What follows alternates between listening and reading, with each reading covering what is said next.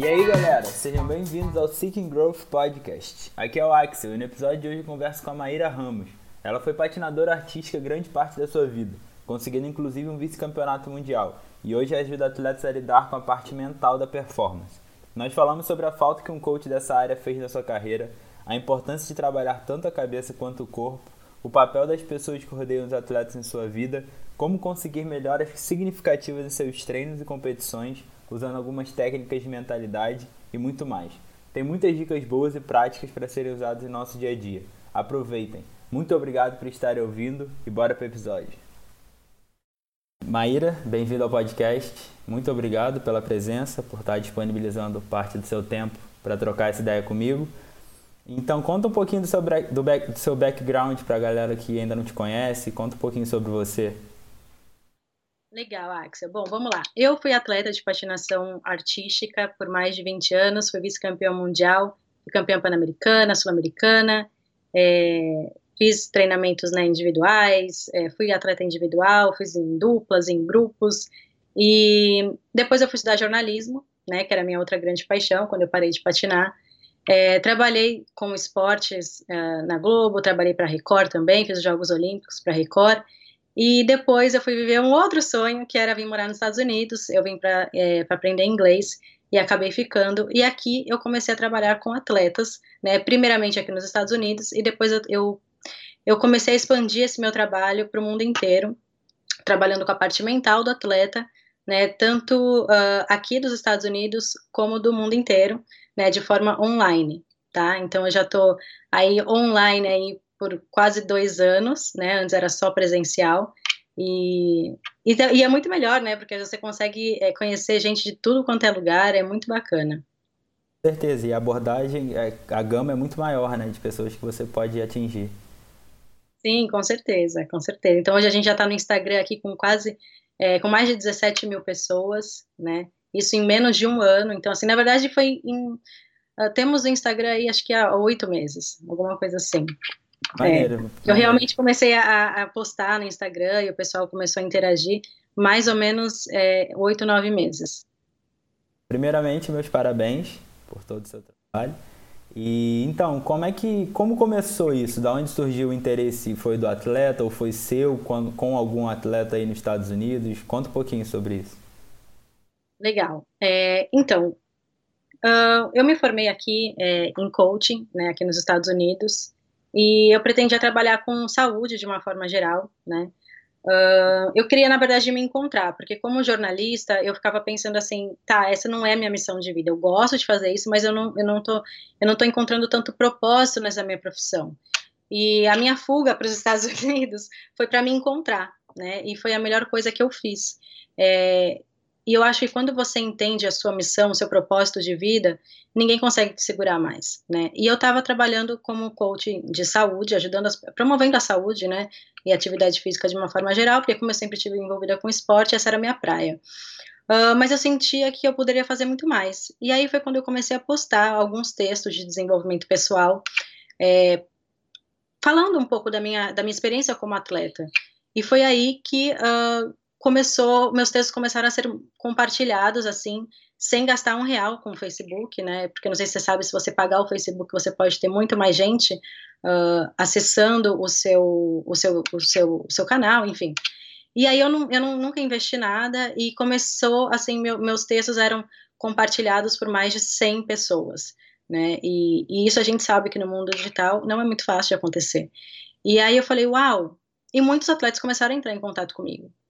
E aí eu falei, eu acho que eu posso contribuir muito mais com isso. E foi aí que to, tocou um sininho, assim, sabe? Falou, peraí, o que, que você está fazendo? Você, você foi atleta por mais de 20 anos, é o que você ama fazer, é a sua experiência. E aí eu fui estudar mais ainda sobre o assunto, né? Fui estudar mais, fui, uh, fui atrás de conhecimento. É, hoje eu tenho como eu tenho alguns mentores, né? Uh, um deles é treinador de tênis, treinador mental de tênis, para vários atletas aqui dos Estados Unidos. Uh, o outro é o, é o, Tim, Grover, que ele também foi treinador é, físico e mental do uh, Kobe Bryant, Michael Jordan, entre muitas outras estrelas do basquete. E, e foi fazer cursos também de coaching na área para saber. Uh, faço, faço muito, é, falo muito sobre psicologia esportiva também. Não sou psicóloga, porém é, estudo muito né, com uh, o material, porque eu acho que é importantíssimo. E aí juntei tudo, criei o meu próprio método, tá? E que hoje a gente tem a Academia do Atleta Campeão, com diversos, uh, com diversos programas para atletas, treinadores e pais de atletas também, porque eu trabalho com muitos atletas que até 12 anos, é, onde é, é fundamental que os pais também trabalhem juntos, né? Então eu tenho todo esse treinamento. Também tem o lançamento novo que eu lancei pré-competição, tá? Que é um treinamento super completo, com apostilas, áudios é, e sessão presencial comigo também, uh, somente voltado para a competição, né? Então também é um novo treinamento aí. Ah, que maneiro, muito interessante. É, vamos, a gente vai tocar mais nesse ponto aí sobre os pais também e sobre as pessoas que rodeiam os atletas. Mas vamos, vamos começar pessoas lá de. Tem os atletas, como assim? Não, é, tipo, as pessoas estão ao redor. Ah, entendi. Entendi, odeio. Ai, não, meu Deus, não, quem odeia? Rodeia, as pessoas estão ao redor deles, treinador e, e, etc. Bom, é, lá, vamos voltar lá no começo, na sua carreira, como foi essa parte, essa parte do trabalho mental? Teve, você fez? Seu treinador é, te ajudava nisso? Alguém em particular? Uh, quando eu era atleta, o que eu começava na mente, uh, sim, eu sempre me interessei muito por esse assunto, porque eu sabia, patinação, para quem não conhece, é um esporte assim, você treina muito e você tem quatro minutos para mostrar o que você sabe. E muitas vezes você tem uma chance, né, de fazer um salto, de fazer um elemento obrigatório. E se você não estiver preparada para aquele momento, você joga fora um treinamento de anos e anos, né, da sua carreira. E eu sabia que era muito mental, porque chegava no treino, acertava tudo no treino, chegava na hora da competição, ficava nervosa, né, ansiosa e errava. E eu comecei a procurar, por que que isso acontece? Por que que isso acontece? E uh, na época, no Brasil, eu achei muito pouco material sobre isso, né? E o que eu achava, eu implementava. Então, conheci várias técnicas que, inclusive, eu, algumas eu uso até hoje, outras ficaram ultrapassadas, claro, Uh, mas tem muitas técnicas de treinamento inteligente que eu uso hoje com meus atletas.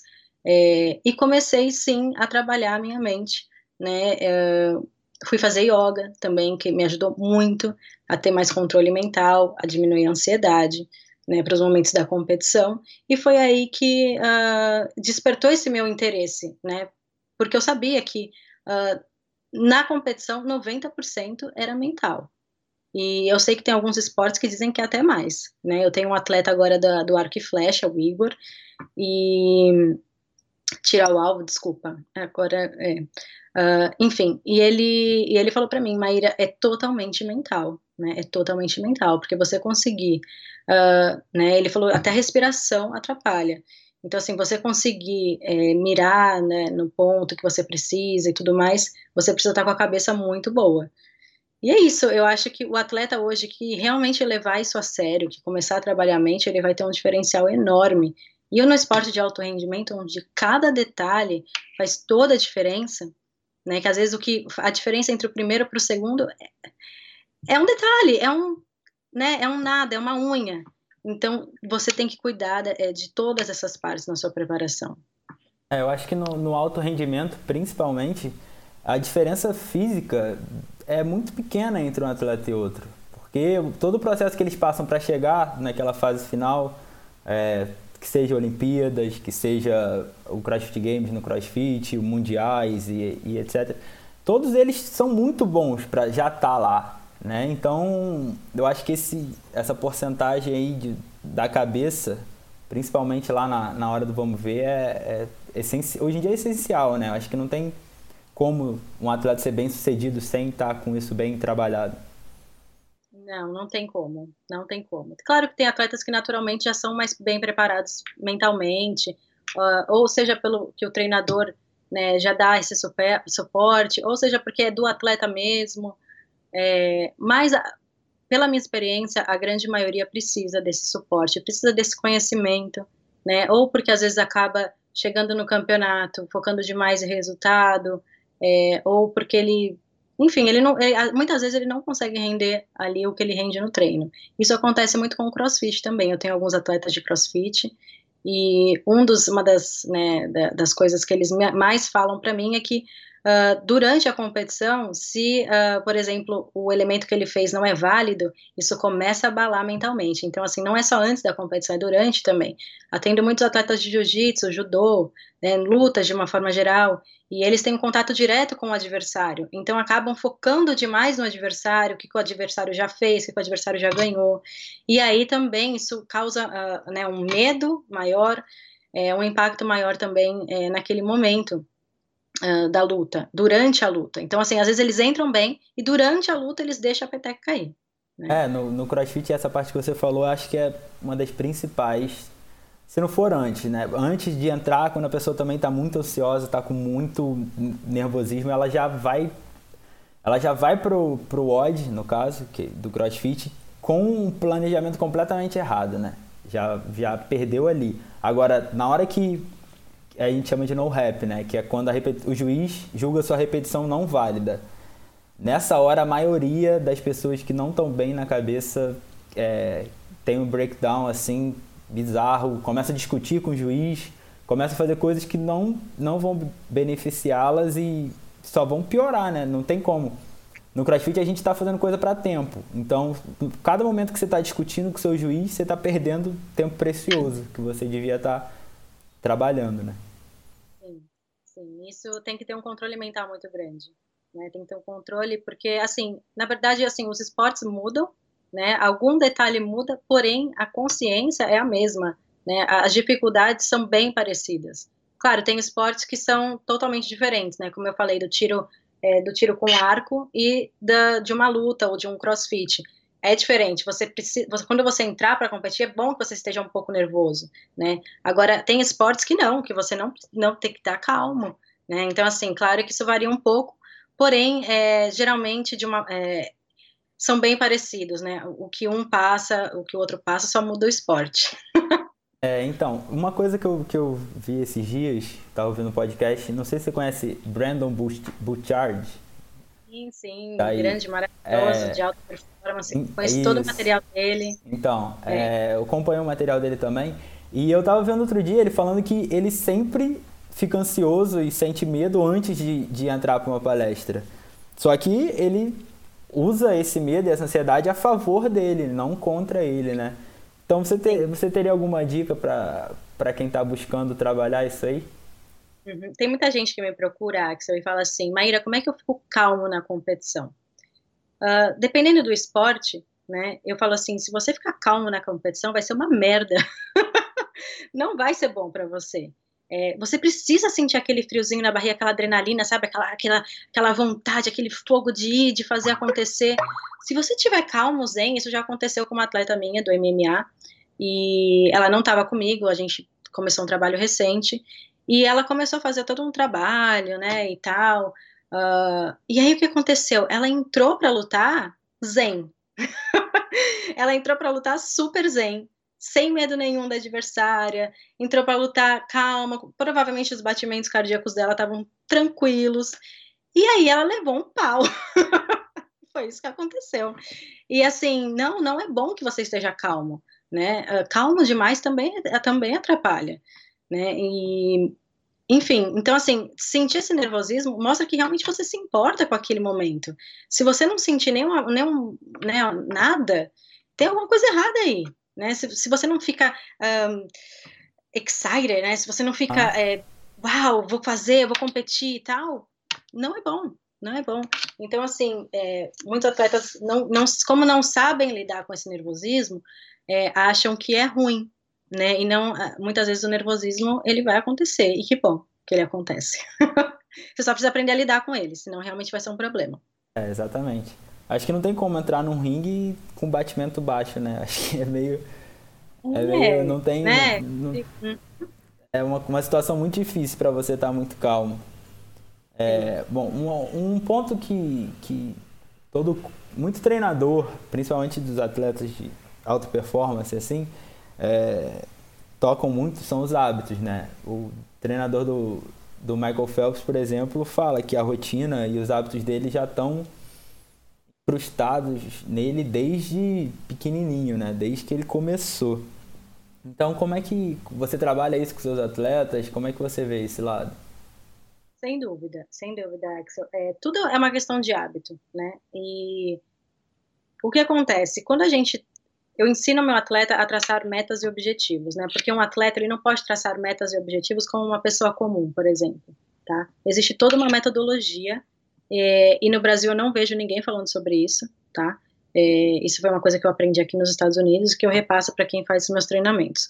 O atleta ele tem uma forma certa de passar, de, de traçar metas e objetivos, tá? E ele precisa ter um planejamento uma avaliação mensal e semanal. Porém, quando você traça novas metas e novos objetivos, por exemplo, ah, eu quero ser campeão brasileiro, tá? E aí você para para pensar assim, tá, mas o que, que eu preciso fazer para chegar lá? E muitas vezes o atleta precisa melhorar a resistência, ele precisa melhorar a força. Tá, se eu preciso melhorar minha resistência, o que, que eu posso fazer para melhorar minha resistência? Ah, eu posso Uh, eu não sou professora de educação física, tá? Então eu tô chutando, por favor, não levem isso a sério. É, então, assim, ah, preciso correr todos os dias 30 minutos. Ok, você vai correr 30 minutos todos os dias. É, porém, é, que hora você vai fazer isso? Ah, vou fazer isso às 5 e meia da manhã. Aí ele começa. Ele acorda na segunda-feira às 5 e meia e vai correr. Na terça-feira ele vai. Na quarta chove, ele desiste. Aí ele pensa, ah, quarta eu já não fui, quinta, ah, segunda-feira eu recomeço. Aí segunda-feira acontece alguma coisa, ele também não vai. E aí esse hábito nunca vai ser implantado. Aí passa um mês, o campeonato chegou e a resistência dele tá uma bosta. Né? Então, assim, como é que você consegue implementar um hábito? Sim, isso é coaching, né? Isso, é isso que a gente coloca é, em questão também nos treinamentos, tanto individuais quanto em grupos, tá? Uh, e em breve também numa plataforma digital. Eu estou aqui anunciando, aproveitando o momento. É, então, assim, sim, tem que, tem que ter um, um, uma. saber implementar um novo hábito. E sim, essa é uma das partes mais difíceis, porque é, não acontece do dia para a noite, né? Consistência é muito importante. Então, muitas vezes o atleta, sim, ele, ele até começa, faz por uma semana, e aí ele para, tá? E aí ele para. Então, é, precisa ter é, saber implementar um hábito, ter essa consistência, ter uma avaliação semanal, uma avaliação mensal, e tudo isso eu ensino nos meus treinamentos e vou ensinar também nesses cursos digitais que vão estar em breve disponíveis aí para os atletas. Maneiro, bom, galera, aproveitem. É, e, e sobre hábitos do dia a dia? Porque às vezes a gente já começa o dia se sabotando, né? Então, não só sobre implementar um novo hábito, mas também implementar, né? Mas um, um, coisas bobas, como tem muita gente que fala aí, principalmente nos Estados Unidos, ah, fa fazer sua cama de manhã é, já, é, já te coloca num, num mindset que você já conquistou uma tarefa do seu dia, né? Já pode dar um risquinho lá. É, não sei, comer, comer bem, é, esse tipo de coisa. Você também, você também pensa, você também toca nesse assunto? Muito isso. Isso está, na, na verdade, na parte de planejamento que a gente faz. Né? Eu falo para o atleta, você precisa colocar em, nos mínimos detalhes cada passo que você vai dar. Porque se teu cérebro tiver que pensar para fazer aquele, aquela tarefa, você não vai fazer. Você não vai, a chance de você desistir é muito maior. Né? Então, assim, você tendo pequenas vitórias no seu dia. Então, você acordou e arrumou a cama, uau, eu arrumei a cama, né? Parabéns, tipo, comemora, né? Sim. Comemora essas pequenas vitórias. Ah, consegui comer certinho que a minha Nutri passou no meu café da manhã. Uau, olha que bom. E aquilo vai te dando momentum, né? Que a gente chama, é que a gente fala em inglês. Eu não, não sei como traduzir essa palavra, mas isso vai te dar talvez mais autoconfiança para você falar: olha, eu não sou um procrastinador, né? Eu tô fazendo, eu tô fazendo. Aí você consegue arrumar a cama e fica feliz. Aí você faz o café da manhã e fica mais feliz ainda. Aí você vai pro treino e cumpre tudo que estava planejado naquele treino. E isso vai te dando mais autoconfiança, mais autoestima e para você conseguir é, seguir né, o teu planejamento até o final do dia. Por isso que a gente sim faz uma avaliação, um planejamento, porque o atleta ele precisa, a gente só consegue mudar aquilo que a gente consegue medir. Se você não está medindo a sua evolução, como é que você vai saber se, se realmente está dando resultado? Né? Aí passou três meses, você não saiu do lugar e você não sabe por que, que você não saiu do lugar. Então precisa ter, ter ser feito todo esse trabalho por trás, uh, não apenas é, atletas que se preocupam só com a competição. né? E assim, o primeiro passo para você desenvolver uma mente forte é você uh, ter o treinamento físico, né, uma rotina de treinamentos muito bem elaborada, muito bem planejada, seja pelo teu preparador físico, seja pelo seu treinador, você precisa ter isso. Se não, Axel, não vai resolver de nada é, a gente passar as técnicas de treinamento mental, porque não é milagre. Exatamente. Né? Não é... Exatamente. É, é aquilo que, que eu falei lá no começo, né? As pessoas já estão no mesmo nível físico, no, uhum. numa competição de. Numa, no topo do, da carreira de uma, do, da competição do esporte, seja ele qual for.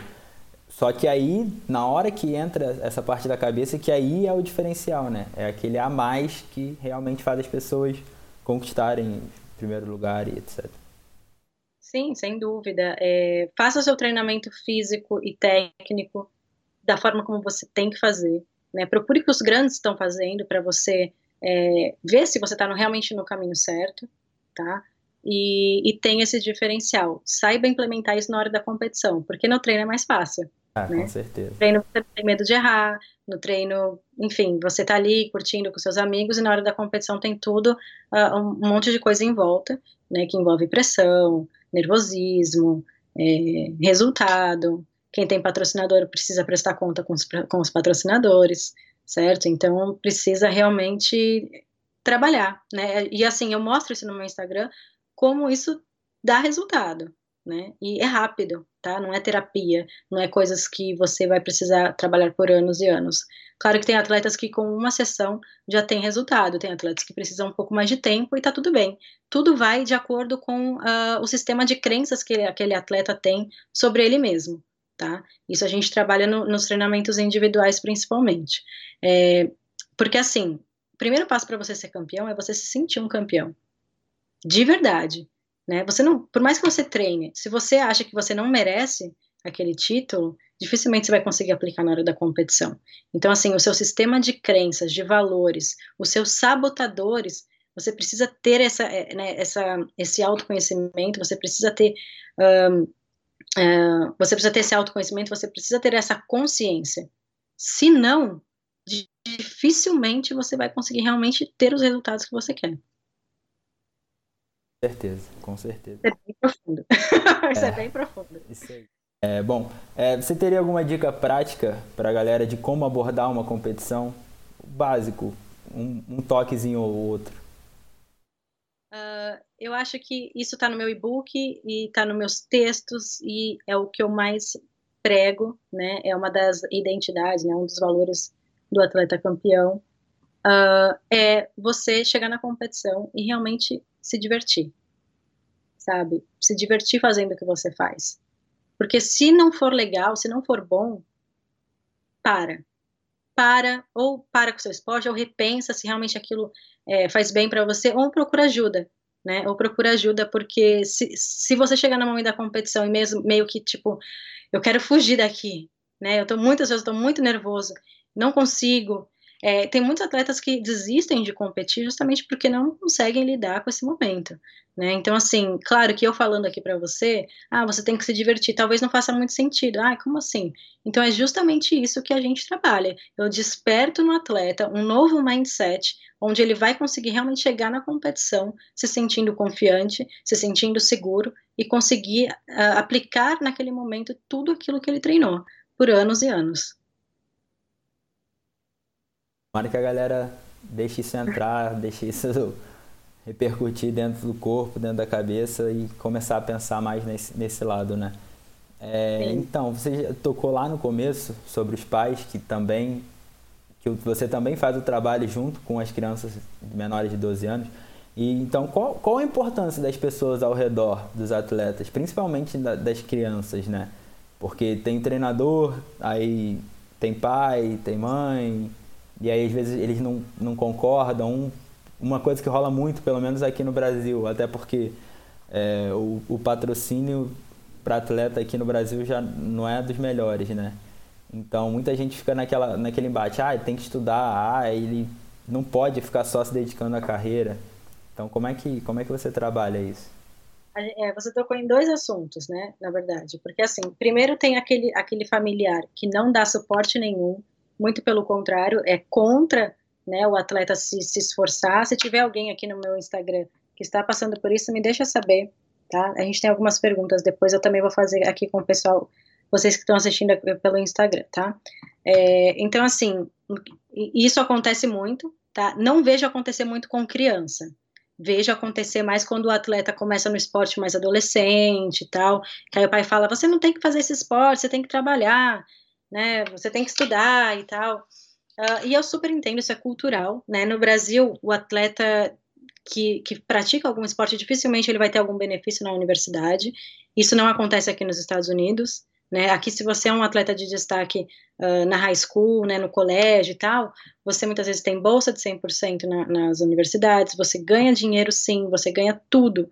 Então, assim, aqui, a pressão dos pais, eu, pelo que, pelo que eu trabalho com os atletas aqui, eu vejo que ainda é muito maior, tá? Porém, quando o atleta começa na, na, no esporte criança ainda, né, e aí a, tem muito maior um envolvimento dos pais, pode ser tanto positivo, mas na maioria das vezes é muito negativo, porque às vezes o pai acaba se envolvendo demais, tá, e acaba querendo mais que o filho, muitos colocam a frustração porque não conseguiu ser um bom atleta em cima do filho, e aí a comunicação fica completamente estragada, né? O relacionamento entre pai e filho, uh, entre mãe e filha também, fica muito é, crítico. E aí o atleta, a, criança, né? A formação da criança, da autoestima e da autoconfiança da, da criança, que ainda está em formação, acaba sendo completamente abalado. Ele acredita, ele passa a acreditar que ele só terá valor como pessoa se ele ganhar no esporte, né? Se ele for bem sucedido no esporte. E, e aí a gente está falando de pessoas, né? essas crianças que competem, elas são pessoas também, e elas precisam é, receber esse carinho, receber, porque elas não vão ganhar sempre, tá? E, e, isso mexe com a cabeça da criança, se já mexe com a cabeça do adulto, você imagina. Então, assim, já tem a pressão do treinador, aí vem a pressão dos pais, aí essa criança fica muitas vezes perdida. Por isso que eu não aceito trabalhar com atleta criança se eu não tiver a participação dos pais. E eu posso te falar, em 90% dos casos, o pai precisa muito mais do coaching do que o próprio filho. Isso é super comum, não tem problema nenhum. Quando eu fui atleta, minha mãe também se envolvia demais e muitas vezes isso me atrapalhava. Então eu tenho um pouco de propriedade para falar sobre o assunto. Porém, a minha mãe me ajudava também. Né? Foi minha mãe que conseguiu todos os meus patrocínios, viagens. É, então, assim, a gente sabe que existe um investimento também por parte dos pais, existe todo, é, tudo isso em volta, né, que, que o pai dá e, e aí, quando o filho não atende às expectativas, é uma frustração muito grande para o pai. Afinal, ele está investindo, ele está investindo tempo, dinheiro. Então, isso precisa ser muito bem. Já vi muito atleta de talento desistir do esporte porque não aguentava a pressão dos pais. Isso, na verdade, não é só comigo, né? 70%, 75% das crianças desistem do esporte aos 13 anos porque não aguentam a pressão dos pais. Isso é um número real. Né? O, o pai não saber lidar com a frustração, imagina o filho que era para ele estar tá dando suporte durante a frustração, né? É, então isso acontece muito, né? Uh, e aí o pai fica chateado se o filho perde e briga e existe uma punição algumas vezes. E aí se o filho ganha, né, dá presente, leva para passear. E aí a criança pensa, né, inconscientemente, a criança começa assim, ué, mas então, se eu ganhar, meu pai me ama, se eu perder, meu pai me odeia. É mais ou menos isso. E aí, daqui a um tempo, ele não vai nem querer saber de esporte na vida dele. Tem como a pessoa, é, esse peso na consciência, a pessoa conseguir se concentrar como ela deveria para fazer seja lá o que for, né? Seja lá o que isso afeta muito no resultado do, do atleta no esporte também, da criança no, no esporte. Afeta demais. Bom, e como você ajuda os seus atletas a lidar com as derrotas e utilizá-las para se impulsionar para frente? Uhum. É, tem, temos dois tipos de atleta, né? Aquele atleta que na derrota fica extremamente abalado, é, desmotivado e não quer saber mais. Alguns desistem, né? Uh, mas o atleta mesmo, ele entende que derrota é feedback. Então, o que é feedback? Se você não ganhou aquela competição, se alguma coisa aconteceu, primeiro, você precisa tomar total responsabilidade pelo teu resultado. Sim, acontece de muitas vezes o juiz errar, do árbitro né, fazer alguma cagada, isso acontece demais, tá? Eu sei, porque o meu esporte era totalmente subjetivo, o julgamento, isso acontecia com muita frequência. Porém, o primeiro passo, se você quer mudar o teu resultado, e, e se a arbitragem te, te, está te, né, te uh, bloqueando de alguma forma, de, prejudicando de alguma forma, não deixe dúvidas. Tá? Então, sim, a responsabilidade também é sua. Uh, isso foi muito legal que aconteceu com o atleta meu do judô, que ele estava na Alemanha competindo, e ele é um atleta sensacional, um dos grandes nomes do judô, e enfim, e aí isso aconteceu com ele, ele estava indo muito bem, porém o juiz viu alguma coisa que ele fez e anulou o ponto, deu uma penalização para ele, e até hoje ele, ele, não, ele não entendeu qual foi essa penalização, só que ele mesmo virou como a gente já está há um tempo, ele mesmo virou para mim e falou assim: Mas a culpa foi minha, porque eu deveria ter decidido a luta logo no começo. Então, assim, ele houve né, essa, essa, esse problema do, do árbitro, que de repente deu um ponto, uma penalização para ele que não existiu, porém ele se colocou no papel de falou, não, eu tenho responsabilidade sobre o meu resultado, então eu não poderia ter, ter deixado dúvidas.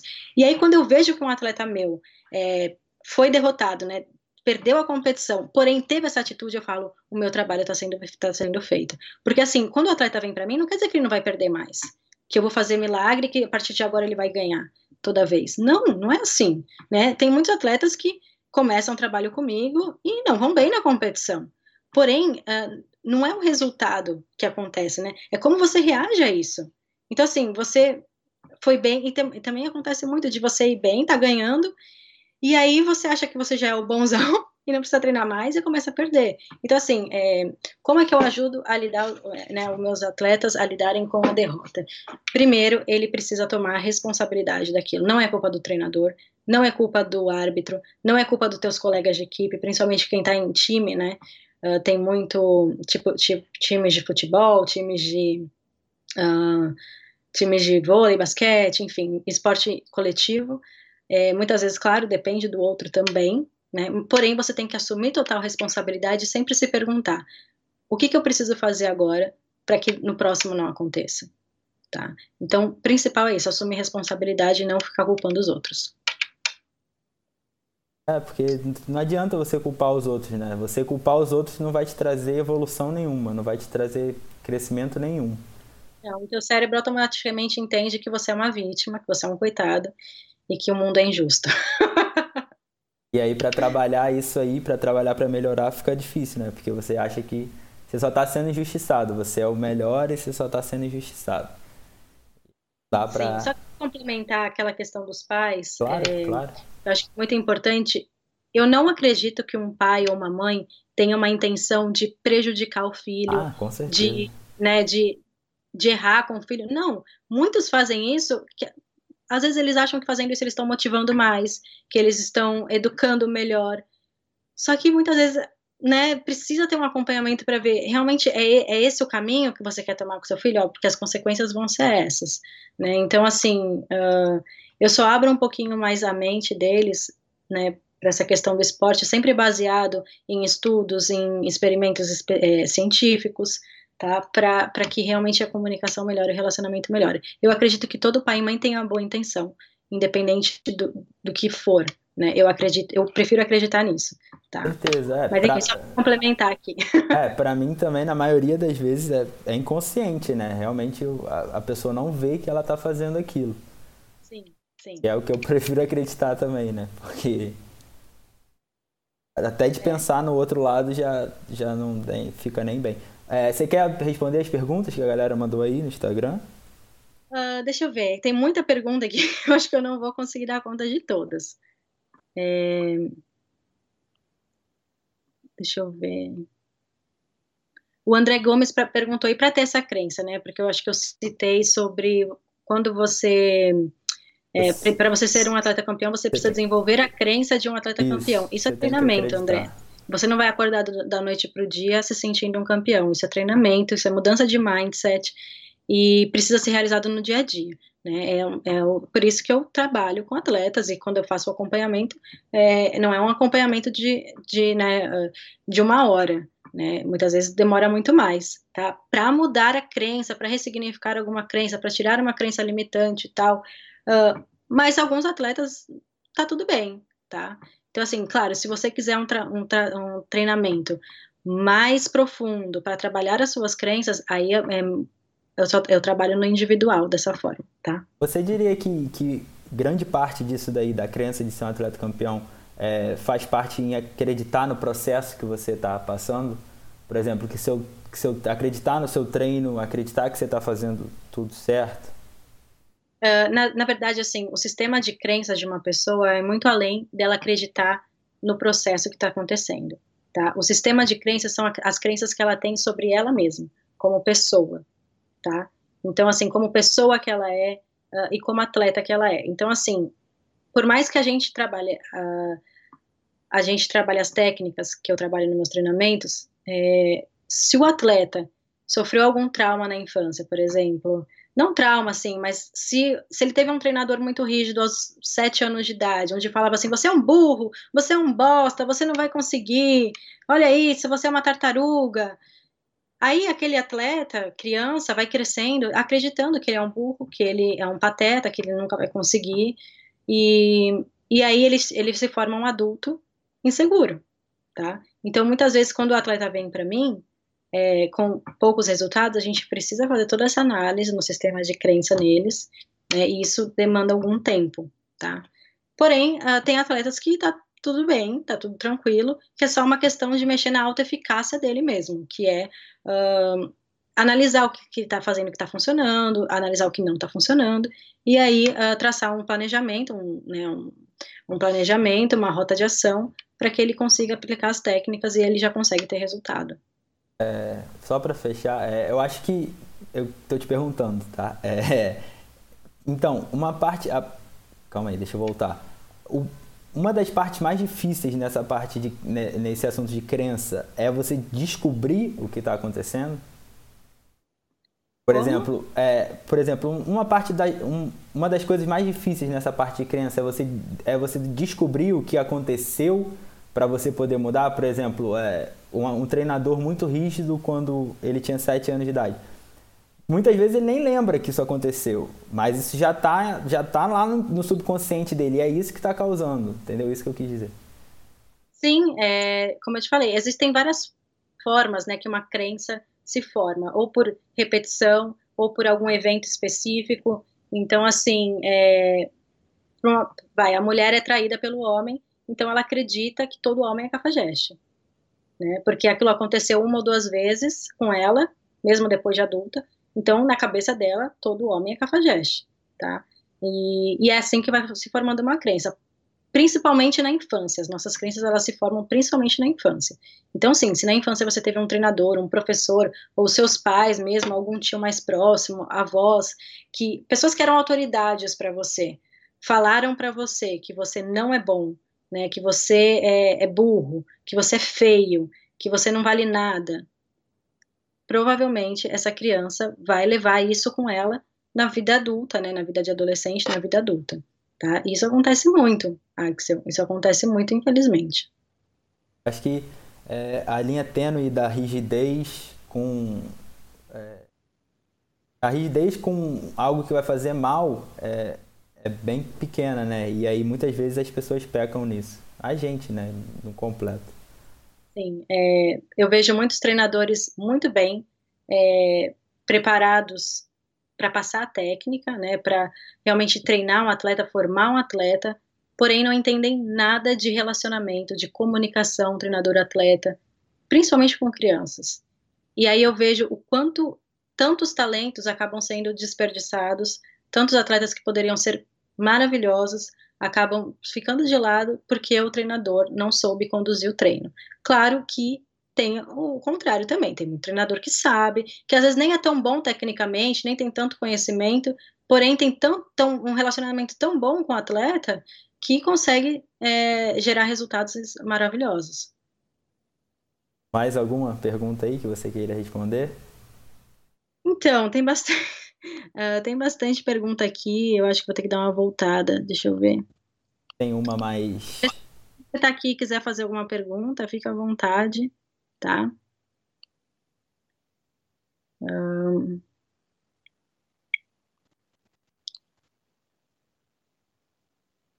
Você acha que se tivesse na sua época de atleta um profissional como você, teria sido diferente sua carreira? A Dionara, acho que é esse o nome dela. Com certeza, com certeza teria sido completamente diferente, completamente diferente. Muito do meu treinamento é baseado na minha experiência de vida como atleta, né? E se eu tivesse alguém para me falar o que hoje eu falo para os atletas, é, sim, seria, teria sido muito melhor, não tenho dúvida. É...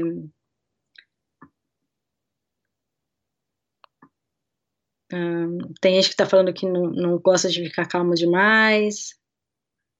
É... O psicológico acaba com qualquer um. Sim, a nossa mente ela pode ser a nossa maior inimiga, como também pode ser a nossa a maior amiga também. Tudo depende de, da forma como você trabalha ela.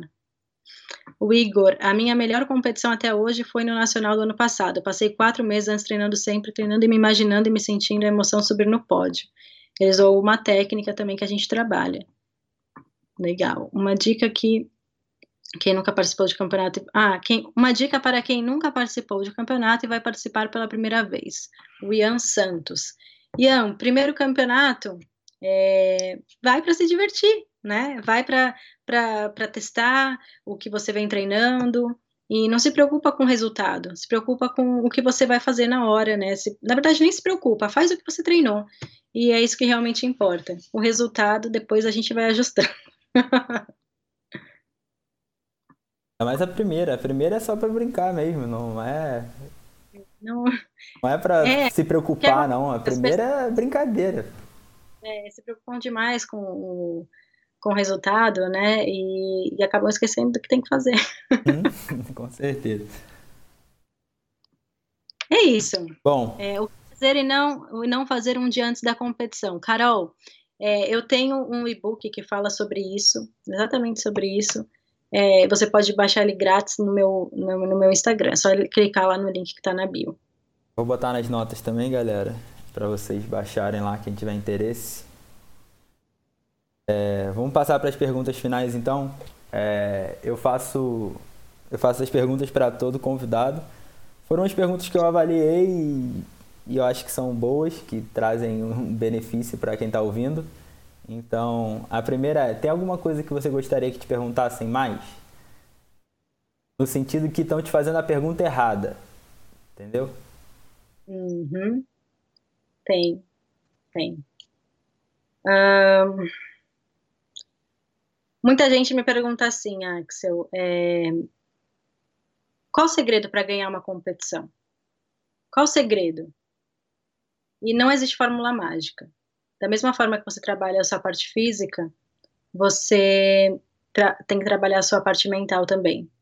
E assim, a pergunta já está errada porque a pessoa está pensando no, naquele resultado imediato. E eu não, eu não, não, não acho que isso forma nenhum atleta eu acho que você tem que pensar a longo prazo. Qual é a mensagem que você quer deixar com o seu esporte, tá?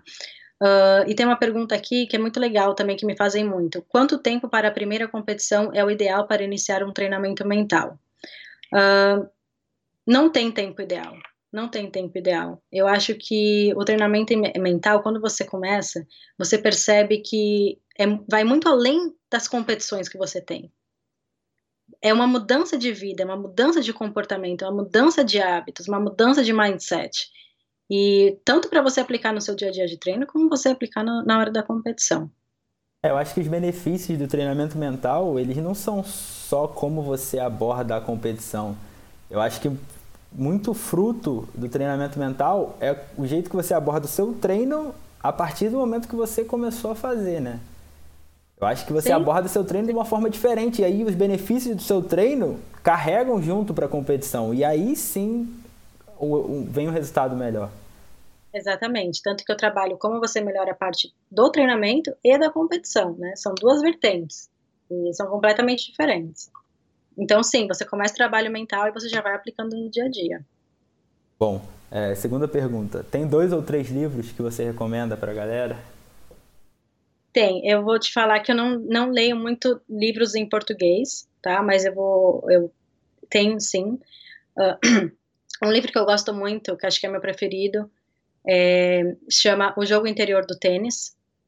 Ele é mais voltado para o tênis, sim, porém, atletas de qualquer esporte vai se beneficiar do que está escrito ali. Então, o jogo interior do tênis, maravilhoso, vale a pena. Se quiser falar ah, algum inglês também, se quiser falar algum inglês também, pode falar, não tem problema não. Uh, eu acho que inglês o pessoal não vai não vai querer ver, uh, querer comprar. Mas assim, tem um outro que eu gosto muito também. Ele não é atual, porém tudo que está ali é muito muito importante. Eu acho que é o pontapé inicial que é uh, Poder sem Limites do Tony Robbins, do Anthony Robbins, tá? É, também é muito bom. Uh, tem alguns livros também que, que estão na, na, nas estantes do, das principais livrarias do Brasil, que são os livros do Paulo Vieira, e ele é coach da Febracis, e eu gosto muito, porém é uma, é, talvez seja uma linguagem mais para coaching de vida, de alta performance, de uma forma geral, e não voltado para atletas, tá? Bom, terceira. A principal lição que um coach e um atleta devem tirar do nosso episódio. De hoje? É, do que a gente falou até agora. Legal. É, a principal lição, sempre para mim, é faça o que você faz com amor, viva a sua paixão todos os dias, coloque a sua paixão na hora da competição também, coloque a sua essência, o seu amor na hora da competição. E o principal é que você se divirta fazendo aquilo. Se não tiver legal para você, procura ajuda ou para. Quarta, um conselho sobre algo que você aprendeu com sua vida até hoje. Principal é que tenha muita determinação. O meu conceito de determinação é não pare enquanto você não conseguir. Né? Uh, erre, erre, entenda que isso faz parte da sua evolução e, e faça até você conseguir. Isso foi, eu levei da minha vida de atleta para minha vida profissional hoje, né? A, a, minha primeira empresa faliu, tá? E e tá tudo bem. Eu não desisti por isso. Eu sempre quis ser empreendedora, sempre quis ter meu pró próprio negócio. E quando não é que faliu, né? Eu simplesmente vi que não era o que, que o que realmente eu precisava fazer, o que dava para fazer. E eu continuei. Eu continuei, peguei todo o aprendizado e, e apliquei. E hoje a minha empresa graças a Deus, tem muito sucesso. E eu tô, e, e é isso. Se eu tivesse desistido lá atrás, determinação. Se você quer mesmo, vai atrás e erre muito até você acertar. Se você quer, se você está vivendo a sua paixão, ninguém te para. Ninguém consegue te parar. Como ninguém consegue me parar mais aqui. Só depende de você mesmo, né? Só depende de você. Sim. Bom, e para fechar, o nome do podcast é Seeking Growth. Então, o que significa buscar crescimento para você? Buscar crescimento é, é, acreditar que você pode ser 1% melhor a cada dia. Né? É você dormir falando assim: que, que eu posso fazer para que amanhã seja um pouco melhor? E nunca estar satisfeito, estar grato, porém não satisfeito. Não sei se a gente fica muito ali, né? Porque assim, ai, como assim você não vai estar satisfeito, você vai estar reclamando? Não, é diferente. Esteja grato pelo que, tá, pelo que está acontecendo, agradeça sempre, até as dificuldades, até os momentos difíceis, sabe? Agradeça, porque aquilo lá está te fornecendo aprendizado. Uh, porém, quando você chegar no topo, como atleta, como pessoa, como empresário, faça a seguinte pergunta: What is next? Né? E agora? Qual, que que qual vai ser o meu próximo passo? Como é que eu faço para ir um pouquinho mais? 1%. Se você for 1% melhor a cada dia, no final do ano você melhorou 365%. E às vezes a gente fica esperando aquela grande mudança, aquela grande virada. E não, isso, a, a grande virada está no seu comportamento do dia a dia.